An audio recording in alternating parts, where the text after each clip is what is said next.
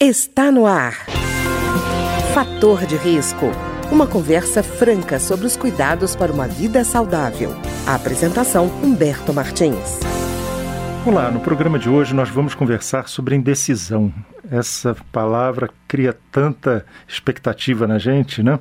E a nossa convidada de hoje é a psicóloga Gislene Herbes, que é mestre em saúde, é hipnóloga e autora do livro Sim ou Não: A Difícil Arte de Colocar-se em Primeiro Lugar na Sua Vida. Na sua vida. Ô Gislene, tudo bem? Oi, tudo bem, Humberto. Obrigado pelo convite, viu? Gislene, o seu livro já meio que conduz a, minha primeira pergunta, né? Por que, que a gente não consegue dizer sim quando tem que dizer sim e não quando precisa dizer não? Bom, isso vem desde lá da infância, né? A partir da nossa educação, daquilo que a gente entendeu por ser correto ou ser errado. Então, nós somos induzidos ao longo da vida a agradar os outros.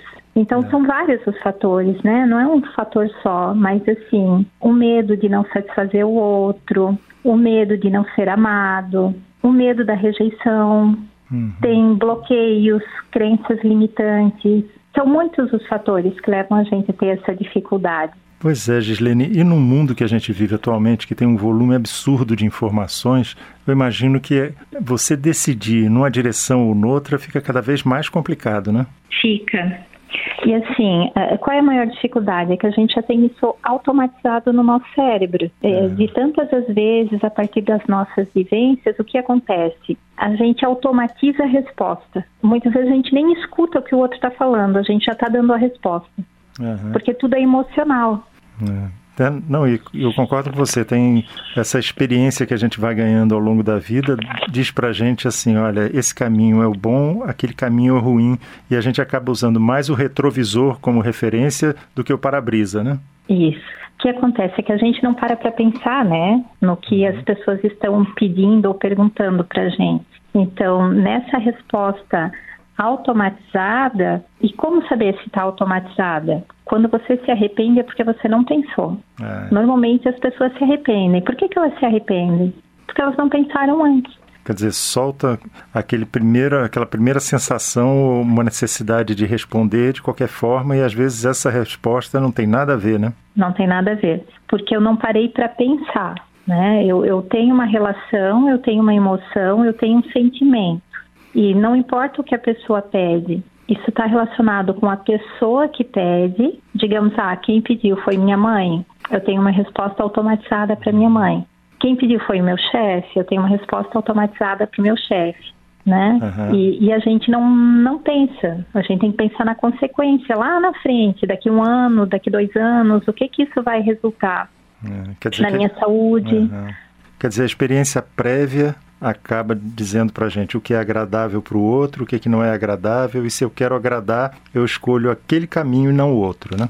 Isso, porque eu quero, eu quero me sentir aceita e amada, né? Hum. Todo mundo quer se sentir aceito e amado. Mas também, é, Gislene, é quando a gente fala para alguém assim: olha, você tem que decidir a sua vida, é sim ou não. Às vezes a pessoa entende que esse conselho que você dá é uma solução binária, quer dizer, ou tudo uhum. numa direção ou tudo na outra direção. E não é bem isso né, que está sendo sugerido. Não, não é. Primeiro, porque não existe 100% de perfeição para lado nenhum. Então, eu sempre digo, especialmente para os meus pacientes, assim, ó Vamos colocar numa balança. Você tem que tomar uma decisão. Nessa decisão que você tem que tomar, onde você vai ganhar mais e onde você vai perder menos. É. Não quer dizer que todas as vezes eu vou perder alguma coisa, mas não quer dizer que sempre uma resposta só é a correta.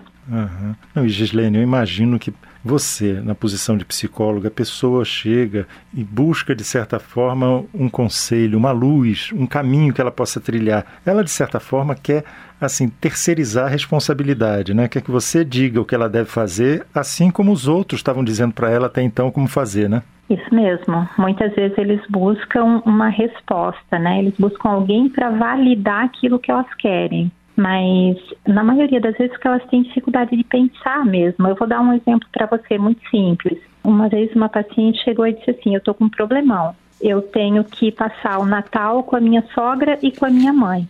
Ah. E eu não posso passar nas duas. Gislene, onde eu vou? Se eu vou com a minha mãe, coitada da minha sogra vai ficar sozinha porque é o único filho, ela é sozinha, não tem marido. Se eu passo com a minha sogra, a minha mãe vai ficar chateada porque é uma tradição. Aí fica essa dualidade, né? Para onde que eu vou? Mas, assim, a pergunta é: será que eu posso fazer as duas coisas? É. Você tem, tem alguma forma de, de atender, em parte, cada um dos lados, né? Isso. Eu posso adiantar um pouco o jantar com a minha mãe, já que ela faz o jantar mais cedo e depois passar o resto do tempo com a minha sogra? Uhum. Ou será que eu tenho que dizer sim para um e não para outra? Então, o livro não fala só de ter que escolher sim ou não, mas ele fala muito de aprender a analisar a situação, né? Pois Onde é. causa menos desconforto, especialmente para mim, mas para as outras pessoas também. Eu não posso esquecer que é importante eu atender as outras pessoas. Claro. Não, isso que eu acho importante você dizer. Quer dizer, você não está optando na sua vida, quando decide sim ou não, é, em magoar as pessoas para resolver a sua felicidade pessoal. Mesmo porque a felicidade pessoal atropelando os outros, não sei se ela existe, né? Não, eu acredito que não existe. Tá? Nós vivemos em sociedade, nós precisamos das pessoas e o livro não traz isso mesmo. Ele vai falar de onde eu consigo ser feliz, mas eu não devo passar por cima de ninguém.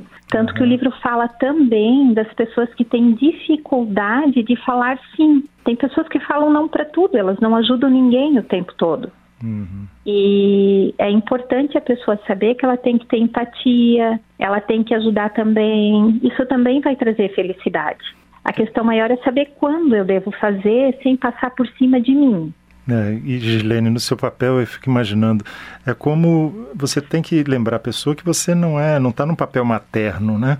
De dizer, vai por esse caminho ou por aquele caminho. Quer dizer, ela não pode transferir para você o que ela já faz com os outros, né? Não, nem para mim como psicóloga, nem para ninguém. É. Né? Uhum. A pessoa tem a tendência de transferir para a esposa, uhum. para o filho, é. para a mãe, para o pai, para o irmão. A gente não pode transferir. Isso é autorresponsabilidade tudo que acontece na minha vida, a responsabilidade é minha. Uma outra coisa, as pessoas buscam também muito justificar os erros pelo que elas passaram no passado. Ah, porque a minha mãe, o meu pai. Ok, isso já aconteceu, mas hoje quem decide a minha vida sou eu. Uhum. Eu posso mudar. Quer dizer, crescer, Gislene, significa ter autonomia, né? Ter autonomia e autorresponsabilidade. Pois é. Não, e muitas vezes a pessoa fica pensando que o, o tal não é nem um sim nem um não, mas é um talvez, porque ela precisa pensar. E que esse talvez não quer dizer tanto faz. Tanto faz é outra coisa, né? O talvez é, eu não sei de que lado que está o caminho certo, mas eu estou tentando. O tanto faz é aquele negócio, ah, não vou fazer nada, deixa a vida me levar. Uhum. É a indiferença, né? Isso. É. é, não, é não se responsabilizar. Né? E eu estou dizendo isso, inclusive, porque pode parecer para alguém que você está propondo porque a pessoa se torna uma criança mimada, que diz assim: eu vou dizer sim e não me interessa o que vai acontecer com os outros. Eu agora estou nessa fase da vida de sair decidindo a minha vida, ignoro todo mundo em volta. Quer dizer, saiu de um problema complicado para se botar em outro problema complicado, né? Sim. Não, a, de forma alguma ser egoísta. Uhum. Né? O livro não, não, não fala disso, mas de saber qual é a melhor escolha, porque eu não posso ficar decidindo algumas coisas que estão fora do meu alcance às vezes. Por uhum. exemplo, não sei se eu respondi a pergunta. Respondi. Quer... Não, tá certo. Eu, eu, sabe o que, que eu, eu também queria abordar aqui com você? Uhum. É assim, que chega uma hora que tem situações que são limites, né? Em que a pessoa tem que realmente tomar uma atitude, como por exemplo, bullying, relacionamento uhum. abusivo. Tem uma hora que a pessoa tem que dizer não de alguma forma, não é? Tem. É, eu tenho um exemplo bem claro para isso. Eu trabalhei cinco anos num hospital renal. Então lá trabalho com pacientes crônicos. Normalmente os pacientes crônicos eles tinham cuidadores, né? Uhum. A maior dificuldade dos cuidadores era dizer não. Então eles ficavam 24 horas em prol daquele doente. A questão é em que momento que ele olhava para ele mesmo e tinha um autocuidado, porque essa pessoa ela tem que estar bem para poder cuidar de outro. Verdade. Então ela tem que saber dizer não. Porque senão quem cuida do cuidador, na é verdade? Quem cuida do cuidador? E muitas vezes o doente tinha três, quatro, cinco filhos, vários irmãos. Por que, que só aquela pessoa tinha que ficar naquele papel? É Por que, que ela tem que abdicar da vida dela em prol de uma pessoa, sendo que ela poderia dividir aquela responsabilidade com outras pessoas. É, e ela, a maioria vezes, das vezes é por medo. É, e está assumindo uma missão, vamos dizer assim, que não vai ter nem, nenhum reconhecimento em especial. Né? Muitas vezes essa pessoa que assume o papel de cuidador acaba não recebendo nem a solidariedade dos outros, nem o respeito. Né? Na maioria das vezes, né? Não, não, não é regra. Não, não é geral, Mas a é. pergunta é, por que, que ela se coloca nesse papel? Uhum, pois é, e aí tem que ver quais as medidas que ela vai tomar, porque também não é abandonar a função não, de cuidador, jamais. né? Mas conviver com ela, aprendendo com ela e tendo possibilidade de ela própria crescer e ter autonomia também nessa situação, né? Também. A questão é como saber dividir isso uhum. sem a pessoa se prejudicar, sem ela ficar doente também. Se nós formos olhar para as pessoas que têm dificuldade de falar não, normalmente essa pessoa adoece. Essa pessoa é mais tem uma tendência maior a ter depressão, ansiedade, estresse, porque ela começa a assumir uma série de coisas que ela não dá conta, o corpo dela não dá conta.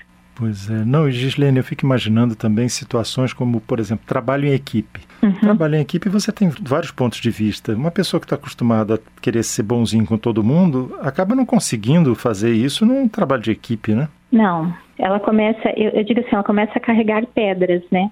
Cada um é. tem a sua pedra, ela tem a dela. Digamos que tem cinco pessoas na equipe. Se ela carregar a pedra de todo mundo, ela está carregando cinco pedras além da dela. Pois é. Não, e, Fica mais difícil. Pois é.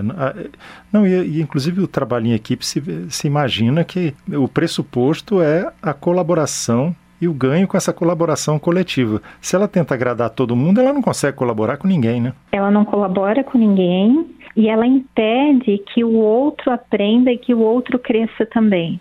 Pois então é, ela não está ajudando é. a ninguém, nem ah, ela é. mesma, nem ninguém da, da equipe. Gislene, me diga uma coisa. O, o, seu livro, Sim ou Não, a difícil arte de colocar-se em primeiro lugar na sua vida, é, ele surgiu de que necessidade? Assim, o que, é que você percebeu que precisava colocar isso em livro para ajudar as pessoas? Pela dificuldade dos pacientes mesmo. É. Né? Comecei a perceber que a maioria dos pacientes depressivos eles carregavam uma carga maior que não era só a deles do dia a dia. Eles começavam a carregar o peso do colega do trabalho, os problemas familiares, a dificuldade de habilidades sociais, porque eles não aprenderam, então eles não conseguiam colocar isso de uma forma adequada e começavam a carregar culpa, insegurança e principalmente esse medo de não ser aceito e alguns da responsabilidade, né? Especialmente na parte de carreira, digamos assim, tem cinco trabalhos para entregar, cinco relatórios. Meu colega não fez nenhum, mas o nosso setor é responsável, então eu vou fazer os cinco. Pois é, é realmente você pegou no ponto certo. Às vezes é perfil comportamental. Pois é, e, e a pessoa realmente é a caminho do, do adoecimento, né? É a caminho do adoecimento. Não tem outro, porque nós não conseguimos carregar mais do que o nosso corpo está preparado, nem físico nem mental. É verdade. É isso. Tá ótimo. Eu queria agradecer então a psicóloga Gislene Herbes, que é mestre em saúde, é hipnóloga e autora do livro Sim ou Não: A Difícil Arte de Colocar-se em Primeiro Lugar na Sua Vida, e que conversou conosco exatamente sobre essas indecisões. Gislene, muito obrigado. Humberto, eu que agradeço a você, a rádio. Fiquei muito feliz pelo convite. As pessoas que quiserem podem seguir lá no Instagram, né? Uhum. É psico underline Gislene. O livro está à venda nas livrarias e na editora literária. Tá ótimo. Na Amazon também. Uhum. Tá ótimo. Obrigado então, Gislene. Obrigada a você. O programa de hoje teve trabalhos técnicos de Ricardo Coelho. Se você tem alguma sugestão de tema ou comentário sobre o programa de hoje, basta enviar uma mensagem para o endereço eletrônico programa fator de risco, tudo junto, arroba gmail.com. Até o nosso próximo encontro. Fator de risco, um programa com dicas para melhorar a saúde. Uma produção da Rádio Câmara, transmitida por emissoras parceiras de todo o Brasil.